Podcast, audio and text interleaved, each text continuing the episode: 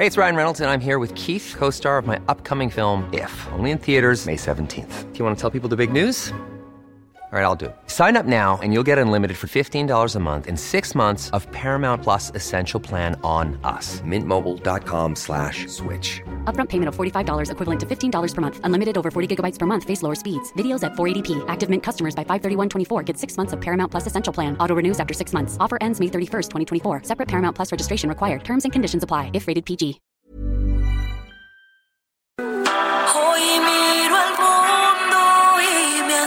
Asusta ver la enfermedad y el hambre, pero yo sé en quién confiar. En Jesús es que encuentro mi refugio en medio de esta tempestad. En Jesús está puesta mi confianza. Este, esperanza. Dedo en la llaga. Y perdón si me escuchan mal el día de hoy, porque efectivamente en Jesús es donde uno debe de confiar en estos momentos, en los momentos que la tristeza te, atrapa, te quita esos momentos en donde quieres ver una fe, una esperanza. Y son momentos difíciles porque este mugroso cáncer, esta enfermedad que se llama cáncer, te- los seres queridos. Pero nadie tiene razón. En Jesús hay que confiar, hay que entregarse a Él, nunca perder la fe y la esperanza de que algo después de la tormenta llegará. Y que aquellos seres que vivieron con nosotros nos dieron lo mejor de ellos, nos dieron su amor hasta ese momento, hasta donde las fuerzas les permitió vivir, hay que entregarles nuestra alma y cuidarlos cuando están en vida y sanos, no ser mezquinos ni egoístas, pero qué duros aprendizajes cuando te quedan solo minutos, horas para poderlos amar y decirles todo lo que les quisiste decir. Por eso nunca hay que quedarse callado. Y no quiero volverme a quedar callada. Jorge, te saludo. Este 3 de julio del 2020. Adriana Delgado, muy buenas tardes. Muy cierto, muy, muy, muy sentido todo lo que has dicho. No se puede vivir sin la fe. La fe, pues, es el mismo conocimiento de la vida humana. La fe es lo único que nos da fuerza en los momentos más difíciles como el que estás pasando en lo personal. Disculpa que te que lo mencione. Yo sé que estás pasando por uno de los momentos más difíciles que puede pasar un ser humano. Pero afortunadamente eres una mujer de, de mucha fe y eso es lo que hay que contagiar a, a todos los que te están escuchando a través de tu dedo en la llaga, Adriana Delgado. Y Jorge, ¿por qué tenemos que esperar que pasen cosas difíciles en nuestra vida para reflexionar sobre las cosas que eran las más sencillas y que pudimos no tomar tan en serio la vida y darle a nuestros seres queridos más risas, más amor, menos discusiones, menos dolor? Es cierto, este, las cosas eh, las damos por hecho. En esta cotidianidad pensamos que todo es para siempre, que siempre tendremos salud, que siempre tendremos amor, que siempre tendremos a nuestros familiares, que siempre tendremos todo, pero, pero la verdad es que la vida es a veces, y es lo que tenemos que aprender, a, valorar esos instantes en que tenemos a las personas, que tenemos esta salud. Y déjame decirte una cosa, Jorge, no quiero que se me olvide y siempre recordar que te quiero, Jorge, que eres mi amigo, que siempre estás conmigo y que hemos vivido muchos años a través de mucho trabajo. Que quiero olvidar de decirte, decirte que te quiero, Jorge. Yo también, mi querida Adriana Delgado, yo también te quiero, tú lo sabes, a través de estos años de, de, de, de, poderte acompañar en muchas luchas, en muchas batallas. Ha sido una, una aventura completamente en mi vida y, agradezco que un ser tan luminoso como tú se encuentre en mi vida, Adriana Delgado. Gracias, Jorge.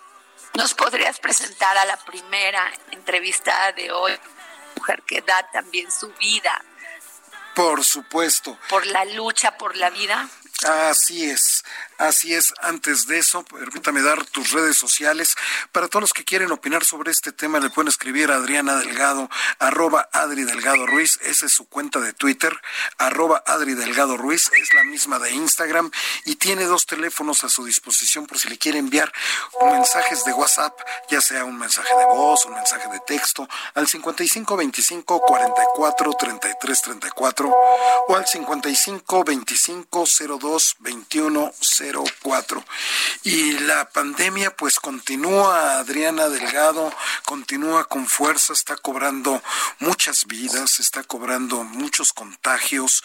Afortunadamente la gente encargada de enfrentar esto, los doctores, los enfermeros, toda la gente que se encuentra en el sector salud, pero hay muchos que, que, que no alcanzamos a veces a vislumbrar y que hacen un gran trabajo en tener esta relación con el paciente con el paciente ser verdaderamente humanos, que eso es lo que necesitan nuestras instituciones, y, que, y, con los familiares, porque de pronto nos olvidamos de los familiares y en, y en esos momentos en que no hay contacto entre paciente y familia, pues está el trabajo social, Adriana Delgado, y ahí eh, es por eso que se encuentra en la línea la maestra Adriana Wilton, jefa del Departamento de Trabajo Social del Hospital General de México, Gerardo Lisiada, acá para platicar contigo. Muy buenas tardes, Adriana. Me, Adriana Wilton, me, me complace mucho, me llena de alegría el saber que nos tomó esta llamada para el dedo en la llaga, porque ustedes hacen un gran trabajo por, por no solamente por los enfermos, hacen un gran trabajo por las familias de los enfermos que buscan en primera en primera mano para saber cómo van a llevar toda esta crisis que tienen con sus enfermos, ya sea de coronavirus o ya sea de cáncer o ya sea de otras enfermedades. Le tenemos mucho que existan. Así es, Adriana, buenas tardes. Mucho gusto en saludarte por este medio. Te mando un abrazo muy grande a la distancia por lo que te está aconteciendo en este momento y pues en estos momentos tan difíciles, ¿verdad? Que se conjuntan muchas situaciones. Un abrazo grande, te envío y claro que sí, pues aquí estoy a la, a la orden, a la orden. Adriana, pues ustedes hacen un gran trabajo. ¿Cómo se enfrentan a esto todos los días?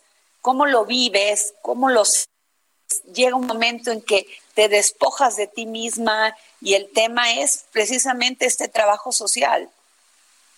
Así es, Adriana. Pues mira, te comento muy brevemente una pequeña introducción de cómo estamos viviendo nosotros desde nuestra trinchera esta situación, esta emergencia eh, a nivel mundial, esta emergencia sanitaria, que bueno, pues nos ha golpeado de diferentes maneras.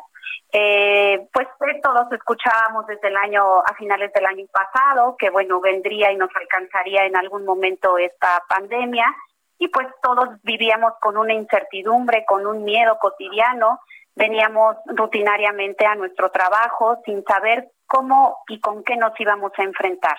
Sin embargo, bueno, finalmente esto pues nos alcanzó.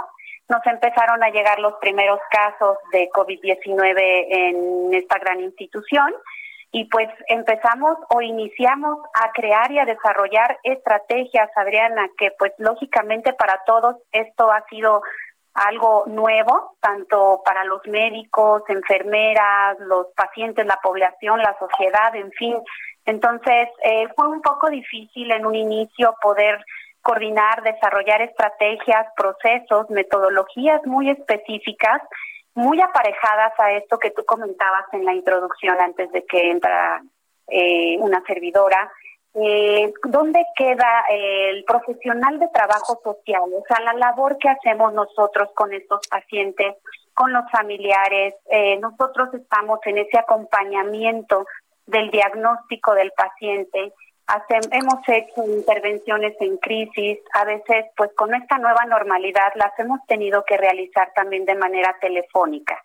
Eh, me ha sorprendido la labor que y el desarrollo que hemos tenido nosotros en el área de trabajo social con estas nuevas técnicas que hemos tenido que tomar pues por la sana distancia. Eh, sin embargo, bueno, te puedo decir que de las peores catástrofes, pues finalmente siempre surgen cosas muy positivas. Eh, nosotros en la institución pues se ha hecho un, un arduo trabajo como seguramente se ha realizado desde la trinchera de cada de cada uno de, todos los profesionales de la salud. En este caso, pues bueno, te estoy hablando de mi expertise en el área hospitalaria o en el ámbito hospitalario, pero segura estoy que el profesional de trabajo social desde los ámbitos donde se encuentren están desarrollando diversas estrategias para poder enfrentar esto de la mejor manera.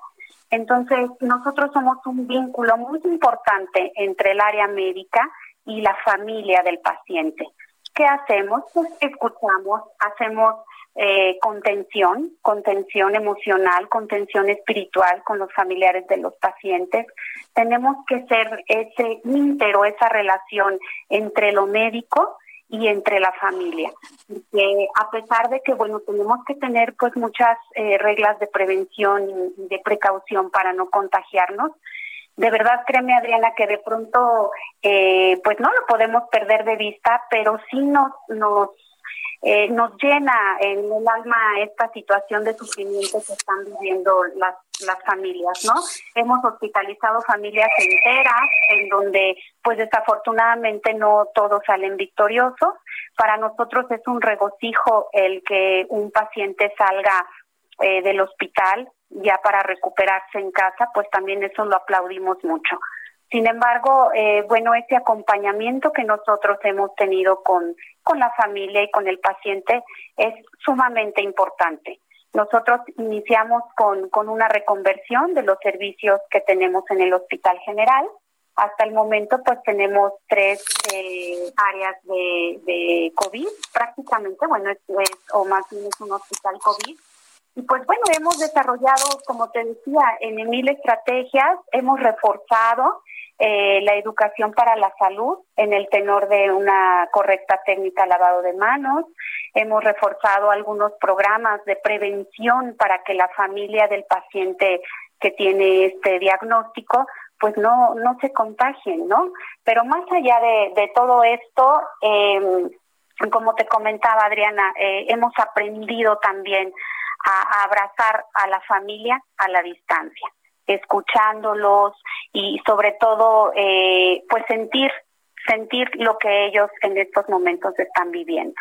¿No? También nosotros como equipo multidisciplinario, es, es un trabajo muy arduo, Adriana. En, en, el equipo multidisciplinario, pues bueno, también hemos aprendido a cuidarnos nosotros mismos, ¿no? A respaldarnos y sobre todo también eh, a, los médicos, bueno, están muy focalizados en, en sacar adelante el, tratamiento médico a, su paciente. Nosotros fungimos con esa parte emocional, ¿no? Y también, bueno, estamos como muy al pendiente de, de que sus informes clínicos sean oportunos. En fin, estamos haciendo de verdad. Hacen un gran trabajo, Adriana. Y la verdad les agradecemos todos los mexicanos que estén pendientes de nosotros, que esta labor que no se ve, que nomás se ve eh, pues directamente en los médicos, en las enfermeras, pero esto que ustedes hacen es maravilloso porque es nuestra primera cara con los hospitales. Te agradecemos mucho, Adriana Wilton, jefa del Departamento de Trabajo Social del Hospital General de México, Gerardo Lisiaga, que me hayas contestado la llamada para el dedo en la llaga. Estoy a tus órdenes, Adriana, y pues bueno, hacer un, un atento aviso a, toda nuestra sociedad, a nuestra comunidad, eh, que no bajemos la guardia. Eh, de verdad que yo creo que estas eh, esta normal esta normalidad a la cual nos estamos adaptando a vivir, pues tenemos que adoptarla para nuestra vida futura por siempre. Eh, recordemos que, bueno, ahorita es una emergencia sanitaria, pero finalmente existen otros diagnósticos que también eh, pueden contagiarnos. Entonces, eh, tenemos que reforzar eh, estos hábitos y dejarlos para siempre, llevar los servicios a las comunidades como profesionales. Muchas gracias. Muchas gracias, Adriana, te lo agradezco muchísimo. Gracias. Gracias a ti, Adriana. Un abrazo. Y bueno, nos vamos al con Soledad. Sí. Ya tenemos en la línea a doña Soledad Jarquín, presidenta del jurado del Premio Nacional de Periodismo. Doña Soledad. buenas tardes. ¿Qué, tal? ¿Qué tal? Muy buenas tardes. ¿Cómo, ¿Cómo está? Bien, gracias. Muy bien. Aquí, eh, contenta porque, mm, pues ya no sé si ya se enteraron, pero el Consejo Ciudadano del Premio Nacional de Periodismo eh, ha decidido ampliar la fecha de cierre de este premio para el próximo 13 de julio. Estaba previsto cerrarse ya en unos días el 6, pero eh, derivado de lo que estamos viviendo, que sí afecta todo, todo nuestro andar, es que se decidió ampliar la fecha para el 13 de julio. Entonces, eh, agradezco la oportunidad que nos dan para decirle a las periodistas, los periodistas que todavía pueden inscribir sus trabajos y que nos dará mucho gusto que así lo hagan. Efectivamente, ¿cuáles son los requisitos? ¿Qué tiene que hacer los periodistas, los reporteros, toda la gente que se dedica a la información para registrarse con ustedes y poder acceder a este tan prestigiado, prestigiado Premio Nacional de Periodismo, doña Soledad Jarquín? Gracias. Eh, pues primero es que estas publicaciones que inscriban al, único Premio Nacional de Periodismo eh, deben de haber sido publicadas entre el primero de enero y el 31 de diciembre de 2019 y hay eh, ocho categorías que es crónica o periodismo narrativo, entrevista, reportaje, cobertura multiformato o periodismo de investigación, fotografía, caricatura, periodismo de opinión, divulgación de la ciencia y difusión de la cultura. Lo único que tienen que hacer es entrar a la, a la página www.periodismo.rg.mx y ahí les van dando indicaciones de cómo ingresar su trabajo. ¿Quiénes pueden participar?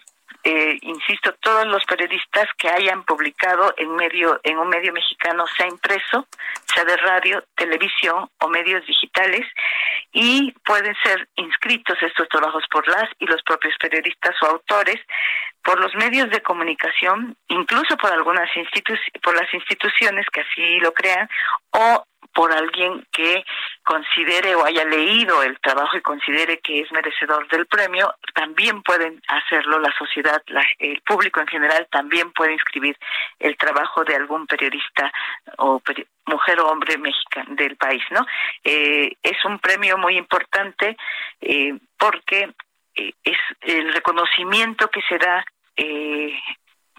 tiene un valor muy significativo como profesionistas reconocemos nosotros quienes estamos en el jurado que en México se hace un periodismo de enorme calidad en, en este país, sobre todo por a pesar o a pesar, por decirlo bien, a pesar de las condiciones tan difíciles que hay eh, para ejercer un periodismo con libertad y en seguridad y a pesar de la precariedad en la que muchas veces se hace el periodismo. Quiero decirles también que el premio consiste en una, eh, una escultura diseñada para este premio de manera especial por el maestro Juan Soriano, un diploma y cada categoría tendrá además un premio de 50 mil pesos. También el jurado va a decidir si tenemos un premio honorífico a la trayectoria y este solamente tiene su este su escultura y su diploma. Muy bien. Ah, soy Adriana Delgado, perdón, ya regresé. Es que tú sabes que la tecnología a veces es un tema. Pero querida Soledad, tú tienes una gran carrera, un gran este oficio. Y este oficio no es difícil, es muy difícil ejercerlo, sobre todo cuando tratas temas de igualdad de las mujeres. ¿Qué te ha dicho a ti el periodismo en el tema de las mujeres, Soledad? Porque ejercerlo o sea, publicar cualquier cosa, pues ok, pero meterse de lleno a una investigación no es fácil. ¿Qué les dirías a los jóvenes que quieren estudiar periodismo y que algún día quieren hacerse acreedores del Premio Nacional de Periodismo? Bueno, eh, lo fundamental es que eh, esta labor de informar a la gente tiene como base eh, la honestidad. Un periodista debe ser responsable y honesto sobre todas las cosas. Eh, es una tarea que no, es una tarea que se hace con mucho esfuerzo, repito, no esperen eh, vivir eh, o hacerse millonarios del periodismo a menos que la, la, suerte les corra de otra manera. Es una tarea que implica riesgos, sobre todo lo estamos viviendo desde hace mucho tiempo en México, y pero es una tarea que todos los días te da satisfacciones eh, y, y, y que vean, que vean muy bien, porque lo que hay que hacer ahora en estos tiempos como periodistas, lo que nos exige la sociedad es ampliar la mirada. Y tenemos que ampliar la mirada, no solamente estar viendo lo que dice el poder, sino también tenemos que darle voz a quienes no están en el poder, que es toda la sociedad. Y en este momento hay muchos sectores de la sociedad que nos exigen volver la mirada hacia ellos.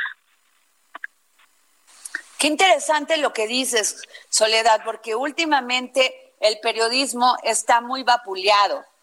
O sea, y, y, yo tengo ganas de gritar y decir, no es cierto. Hay mucha gente que hace periodismo con verdadera pasión y no por podemos supuesto. permitir que Sí. se desacredite de esa manera, Soledad. No, por supuesto que no. Hay que defender este ejercicio de libertad que tenemos como periodistas, hay que defenderlo, como tú dices, a capa y espada, porque o gritar que no todos no todos los son malos periodistas, debemos que recon- debemos reconocer que sí hay malos periodistas, como también hay malos médicos, como también hay malos abogados. Es una especie que tiene es algo que tiene que ver con la condición humana y creo que lo han dicho muy bien eh, los maestros de, del periodismo. Eh, una buena un buen periodista no puede ser una mala persona y ese es un, un dato fundamental de verdad eh, creo que debe de haber mucha humanidad en nuestro trabajo y, y eso es es es real. Hoy es- vivimos una sociedad muy polar- polarizada y eso hace que no a todo el mundo le guste lo que muchas veces hacen o hacemos los periodistas, pero es parte del, del contexto social en el que vivimos y no debe de ser ninguneado por nadie. Hay mucho esfuerzo detrás de cada uno de los trabajos que se hacen en el día a día para, para llevar la información, más ahora, no solamente eh, en este sentido de que nos regañen desde, desde la máxima tribuna, sino que también eh, creo que hay que reconocer la labor que muchos buenos periodistas están haciendo en este momento tan difíciles para el país frente a una pandemia que está cobrando cientos y cientos de vidas cada día. Así es, Soledad. Muchísimas gracias, Soledad. Te valoro mucho, soy tu fan. Eh, la verdad, soy tu admiradora de todos tus trabajos periodísticos y muchísimas gracias por habernos este, el teléfono del dedo en la llaga. Y muchísimas gracias, presidenta del jurado del Premio Nacional de Periodismo. Gracias, Soledad. Gracias, Adriana. Hasta pronto. Hasta pronto. Y bueno, nos vamos a un corte, regresamos. Yo soy Adriana Delgado, acompañada por Jorge Sandoval, y regresamos.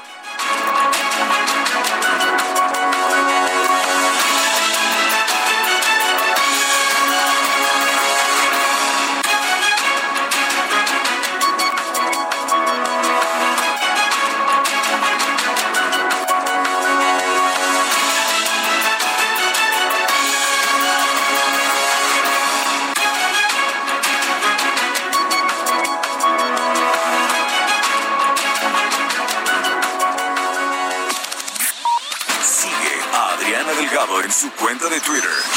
Arroba Adri Delgado Ruiz.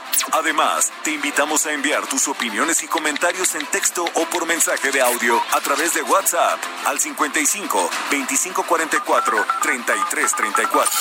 Y si quieres escuchar El Dedo en la Llaga de El Heraldo Radio, en cualquier momento y donde quiera que te encuentres, descarga el podcast disponible en Spotify y iTunes. Heraldo Radio. Tu manera de amar me domina, con tus besos me has hecho feliz. Y es que tú llenas toda mi vida y contigo la quiero vivir. Si no estás, siento que algo me pasa, me atormento y no quiero. Escuchar la voz de Nadia es verdaderamente un placer. Hace 18 años, en el 2002, conocimos a Nadia. Ella debutó a nivel nacional en la academia, el reality show de TV Azteca que seguía los pasos de 14 jóvenes en su lucha por un lugar en la industria de la música y que, por cierto, rompió todos los récords de audiencia. Con memorables interpretaciones como La Diferencia, además de su carisma y talento, Nadia se ganó el cariño del público que la apoyó para que permaneciera en el concurso hasta que llegó el final y se quedó con el quinto lugar. Hoy Nadia, poseedora de un registro vocal de meso soprano con más de 25 años de exitosa trayectoria artística y nueve producciones discográficas, se ha consolidado como una de las mujeres y de las voces más representativas de la música mexicana en el mundo, por lo que ha sido distinguida con múltiples premios. Pero lo que más me gusta de Nadia es que es una mujer que va, que luchó, confió en sí misma y es una mujer empoderada, llena de fuerza, llena de pasión, llena de emoción y se le nota cada vez que se sube un a cantar a un escenario y da lo mejor de sí misma. Y hoy la tenemos aquí en el dedo en la llaga. Muy buenas tardes, Nadia. Hola, querida Adriana, qué linda presentación, caray, te agradezco mucho, mucho, mucho, es un placer estar contigo aquí en el Heraldo Radio con toda tu audiencia, gracias por tomarme en cuenta. No, al contrario, Nadia, yo cuando salías en la academia y decía, de esta chava.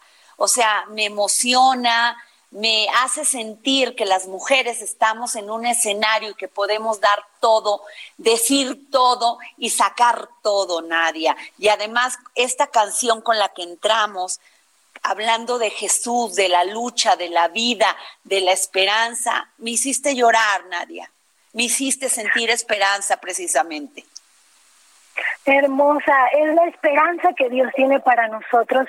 En medio de esta lucha y de esta de esta gran prueba en la que la humanidad está atravesando, creo que es muy importante sentirnos acompañados, muy importante saber que pues vamos a pasar momentos difíciles, oscuros, vamos a pasar momentos eh, complicados, pero en medio de todo eso, Dios no nos deja, no nos abandona y es una esperanza que tenemos segura y cierta porque Dios no miente. Y tengo esa gran encomienda de decirle a Dios que de decirle a todos que Dios no nos abandona, que Dios tiene cuidado de cada uno de nosotros, porque así como Él sabe los nombres de las estrellas y las llama cada una por su nombre, también Él conoce lo que estamos pasando y Él conoce los sentimientos. Entonces, esto es para todos los que me están escuchando. Quiero que, quiero que sepan que Dios les ama y quiere estar aún más cerca de ustedes.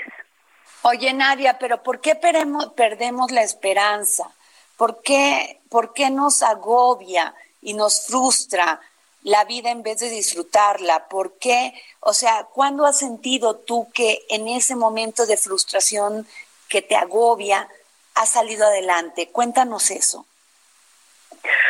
Wow, bueno, em, he pasado muchos eh, momentos en la vida. Hace 10 años tu, sufrí una gran depresión y, y por muchos meses estuve de verdad en la lona, em, demasiado triste, pero fue cuando conocí eh, la palabra de Dios. No es solamente saber que Dios está ahí, sino cuando tú lees la Biblia, cuando oras, ahí encuentras las palabras que nutren tu alma. Hay veces que nuestro corazón y nuestro espíritu pues se apachurra, se desgasta porque está desnutrido, porque no lo hemos nutrido de la palabra de Dios. Y tener estos momentos en la vida es algo que nos puede suceder a todos. Sin embargo, cuando hacemos consciente de que no estamos ahí en una relación cercana con Dios, pues simplemente es momento de voltear la mirada y pedirle a Dios que Él nos consuele, que Él nos llene y por supuesto acercarnos a la palabra de Dios. Aún estando eh, cercanos, leyendo la Biblia, pues cosas como estas que están sucediendo, la pandemia. En lo personal, yo he perdido ya a dos amigos. Ha sido muy duro por el COVID por el COVID es una de las peores cosas que le pueden suceder a uno en la vida y estuve triste y se vale sentirse triste, se vale sentir estas cosas, pero lo que no se vale es quedarse estacionado ahí. Es importante recordar que un día todos nos vamos a ir de este mundo, pero si hemos confiado en Jesús, hay esperanza de vida eterna. Y así como yo creo en Dios, así yo también creo que voy a volver a ver a mi amigo, a mi amigo Néstor eh, en el cielo porque él está vivo y así yo también creo que voy a estar con Dios. Y créeme, esa esperanza es una esperanza que no avergüenza. Qué bonito, Nadia, qué bonito en tu interior de ese trabajo que has llevado espiritual que a veces las personas no sabemos ubicar porque este mundo del, del, de, pues de la cantada, de esto, piensa uno que los artistas están muy desapegados de la cuestión espiritual. Parece que no es así contigo. Bueno, en un tiempo sucedió así, pero cuando me di cuenta, fíjate que pasó algo muy curioso conmigo. Cuando yo era niña, yo soñaba que me volví artista y que todos mis sueños se hacían realidad. Y entonces yo iba a ser feliz porque en realidad me sentía muy sola. Toda mi juventud y mi infancia fueron de sentirme muy sola. Y curiosamente todos mis sueños se hicieron realidad porque saqué un disco, gané discos de oro, de platino, me nominaron un Grammy. Este, viví conciertos en los que estados enteros pues me apoyaban y gritaban mi nombre y todo. Pero ese vacío no se llenaba con nada. Y fue hasta que me acerqué a Dios que fue que realmente me sentí viva y me sentí, me sentí, es que es eso, me sentí viva.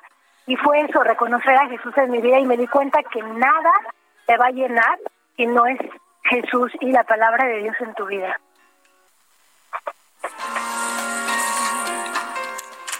Nadia, te saluda Jorge Sandoval. Hola Jorge, buenas tardes. Muy buenas tardes Nadia. Una voz maravillosa, una voz sorprendente y un extraordinario ser humano. Nada que, que, que escucharte y, y, y, cómo, cómo, cómo a través de la fe salir en estos, en los momentos que, que tienes difíciles en la vida para salir adelante. Sí, es que Dios es el único que puede sostenernos. Si no fuera por Dios, en medio de este encierro que ya llevamos más de 130 días en casa, sin salir, ah, ahora sí que sin asomar la cabeza, ¿verdad? Eh, esta realidad sería muy distinta para nosotros. Yo vivo con mis padres y los tresitos aquí nos volvemos locos dentro de la casa, pero hemos visto cómo verdaderamente Dios puede llenarte del consuelo y la presencia de su Espíritu Santo te puede dar gozo aún en medio de valle de sombra de muerte. Y esto es real. ¿Y por qué lo cuento así? Porque es importante que todo el mundo lo sepa. Hay personas que están viviendo depresiones bien fuertes, incluso me han escrito a las redes sociales con pensamientos suicidas.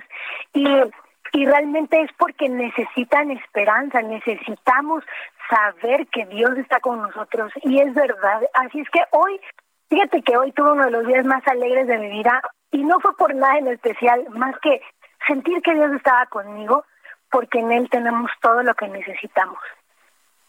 Nadia. Ahora pasando a temas más terrenales, ¿qué viene para Nadia? ¿Qué depara este pasando la pandemia y todo esto para Nadia? Bueno, eh, gracias a Dios nuestra vida no se ha puesto en pausa, sino hemos buscado otras alternativas. En el, ya hablando de la música, del entretenimiento y eso, comenzamos a hacer transmisiones lunes, miércoles y viernes a las 7 a través de mis redes sociales, arroba Nadia Música. Y entonces surgió la idea, bueno, si ya tenemos estas transmisiones, ¿por qué no hacemos un concierto en línea donde pueda interpretar las canciones de estos nueve discos, de estos maravillosos 18 años que Dios me ha regalado en el gusto del público? Y pues surgió la idea de hacer un concierto virtual. Entonces ahora tengo planes y son a corto plazo y son para el 19 de julio.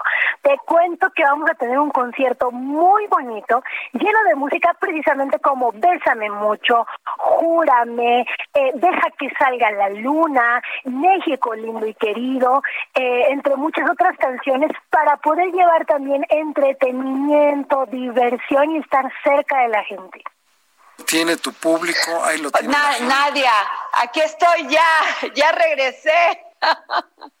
Como la vida misma, ya regresé, Nadia. Oye, Nadia, no sabes cómo te agradecemos, corazón, porque la verdad queremos siempre escucharte aquí en el dedo en la llaga. La verdad, me llegaste al corazón. Siempre vamos a estar abiertos para que nos digas qué vas a hacer, en dónde estás, todo este mensaje tan bonito que no tiene todo mundo y que no entendemos, que la vida hay que llenarnos de amor, de fe, de esperanza, nadie. Completamente, completamente, porque en Dios tenemos todo lo que necesitamos, no necesariamente lo que queremos, pero sí todo lo que necesitamos y no nos va a hacer falta nada. Este, bueno, quiero invitarlos por último a que compren los boletos también para este concierto que eh, los debo invitar el 19 de julio. Va, eh, los boletos ya están a la venta a través de la plataforma de eTicket Live. Es una plataforma donde muchos compañeros artistas ya también están haciendo conciertos. Y va a ser 19 de julio a las 8 de la noche. Dentro de mis invitadazos especiales tendremos nada más ni nada menos que a la señora María del Sol, al grupo La ganador del Latin Grammy del grupo Costumbre y a mi querido Pablo Portillo, integrante de los 90 Pop Tour.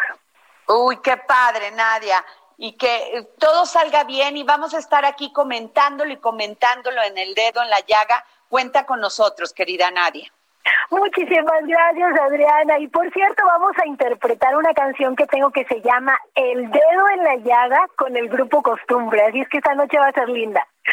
Ay, bueno, pues estaremos muy pendientes de todos tus éxitos, de todo este trabajo espiritual que traes, de todos estos momentos que nos da fe y alegría. Gracias, Nadia.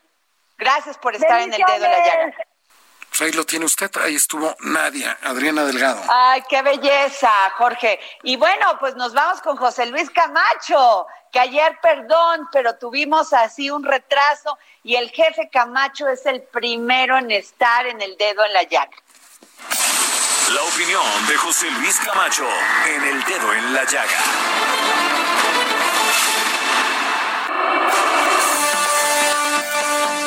Querido José Luis, ayer te hizo bullying Jorge Sandoval.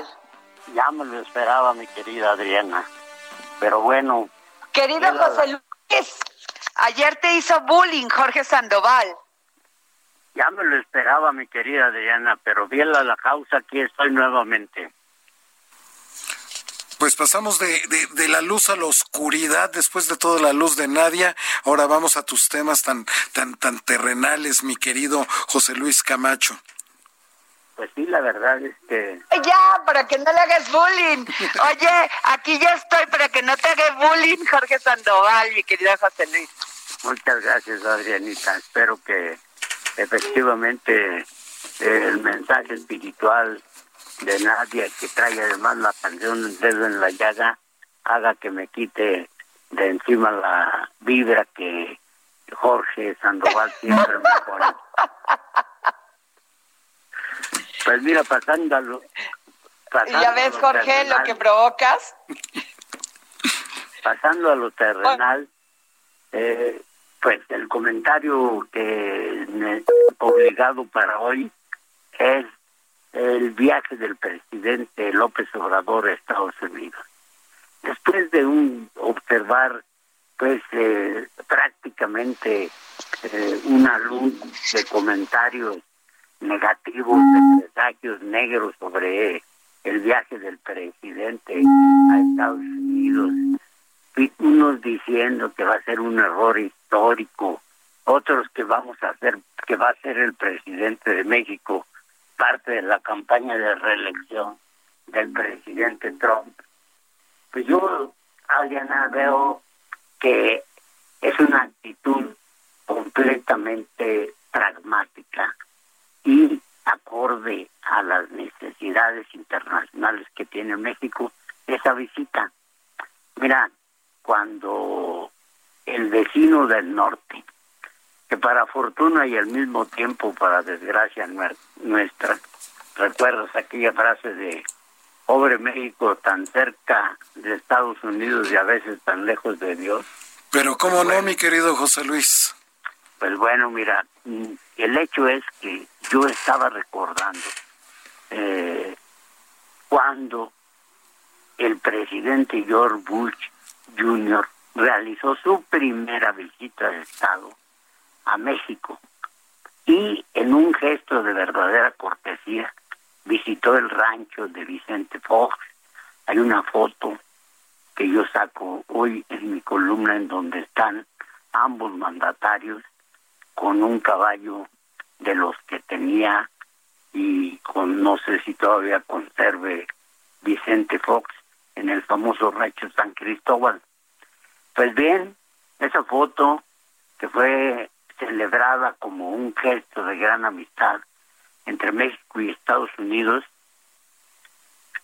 se empezó, ahora sí que como decía el recordado José José, de repente todo se derrumbó por el hecho de que el representante de México en la ONU, que en ese momento era quien presidía el Consejo de Seguridad del organismo, Adolfo Aguilar Sincer. Así es. Un, intelectual desgraciadamente malogrado en un viaje que hizo de Cocoyoc a Cuernavaca, pues decidió que cuando Estados Unidos había obtenido una abrumadora mayoría en el Consejo, que después del acontecimiento de las Torres Gemelas habían decidido realizar la invasión a Irán. Y Aguilar Sincer, de repente le vino lo gitano, lo torero, y decidió emitir un voto en contra. Desde entonces, en la relación con Estados Unidos, el presidente Fox simple y sencillamente no la volvió a ver. Efectivamente, y tras el comentario de que éramos el patio trasero. Y tras el comentario de que éramos el patio trasero. Fox cometió una serie de despropósitos en su relación con Estados Unidos. Recuerdas que dijo que los mexicanos ayudaban mucho, que hacían trabajos que ni los negros Así es. querían hacer. Pero no se nos olvide que los Estados Unidos son especialmente puntillosos en lo que se refiere a cobrarse los agravios. En resumen, ¿qué dirías tú, mi querido José Luis? Once años después, mi querido Jorge, acuérdate que siendo ya presidente Barack Obama y secretario de Estado Hillary Clinton, ellos presenciaron en vivo y a todo color el ataque que hicieron su comando especial, su cuerpo de élite, para matar a Osama Bin Laden y vengar así el honor que habían mancillado los musulmanes con el atentado a las Torres Gemelas. Para mí, en conclusión, es una visita que traerá beneficios porque el Tratado de Libre Comercio abre opciones para la industria automotriz, abre opciones al primer, al sector primario como son, digamos, los productores de aguacate de Uruapan, esta maltrecha economía que tenemos no puede dejar pasar una oportunidad de que un tratado bilateral, ojo, eh, Jorge, ya Canadá se está convirtiendo en el primer socio comercial de Estados Unidos desplazando a México. Ahí es donde tenemos que poner atención, mi querido José Luis. Yo creo que por eso la visita del presidente López Obrador, además de ser un acierto, pues es una posibilidad de para que mejore nuestra maltrecha economía. Bendito sea Dios que todos fuéramos ricos como tú y no necesitáramos de recuperarnos así.